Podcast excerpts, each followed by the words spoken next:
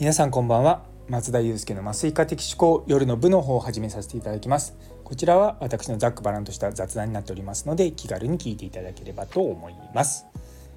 というところで今日はですねまあ、例によって例のごとく当直です。実はですね最近あのこの当直っていうことがあの、まあ、医師働き方改革の、まあ煽りというか、まあ、そういったものの影響を受けて、ま、若干、まあ、注目はされていると。今までその僕らのその業界でその当直当直って言ってるんですけども、まあ、厳密には法律用語じゃないんですね。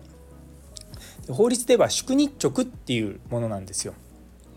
で本来は宿日直許可っていうものを労働基準監督局に取らなければいけないんですけれどももうずっとですねここ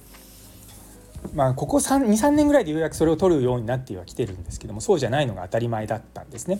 なんで今までその病院に医師が働いているいることは労働時間なのかどうなのかすごくあやふやだったんですよ。で病院はその当直手当っていう手当をつけて、まあ、まあ若干、まあ、言葉悪く言うとごまかしてたところはあるんですよね。でも病院に雇用されてる医師っていうのは基本的にはま労働者なわけですよ。なんで労働基準法にま準じたものではなければいけないと。でまあそれをこう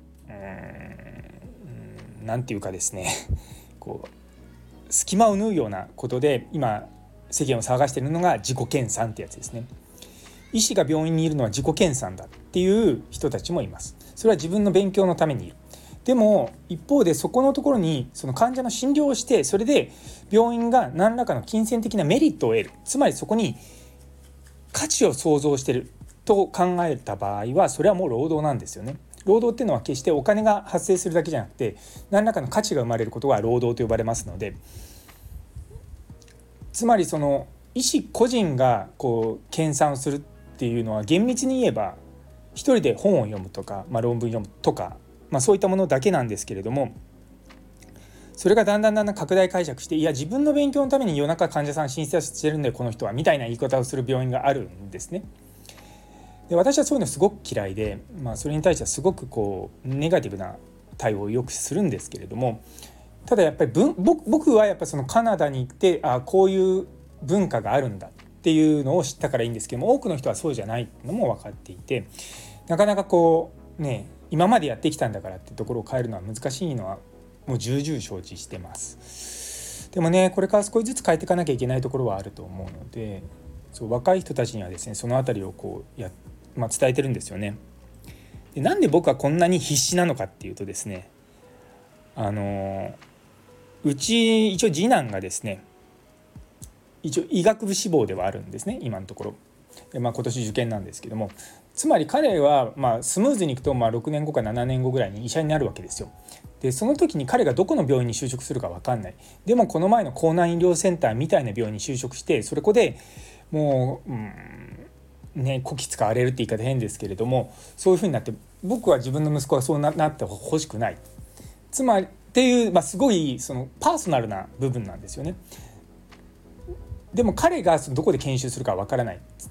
てなってると僕がやる僕ができる最大のことっていうのはやっぱり日本全国の働き方を良くするっていうのが、まあ、自分自身の一つの課題なんですよ。なんでそれは決して自分のところだけを良くすればいいってもんじゃなくて日本全体的に良くしていかないとそれはもう業界のことだからって言っていろいろとまあやってはいるんですけどもねあまりこう大風呂敷広げるとね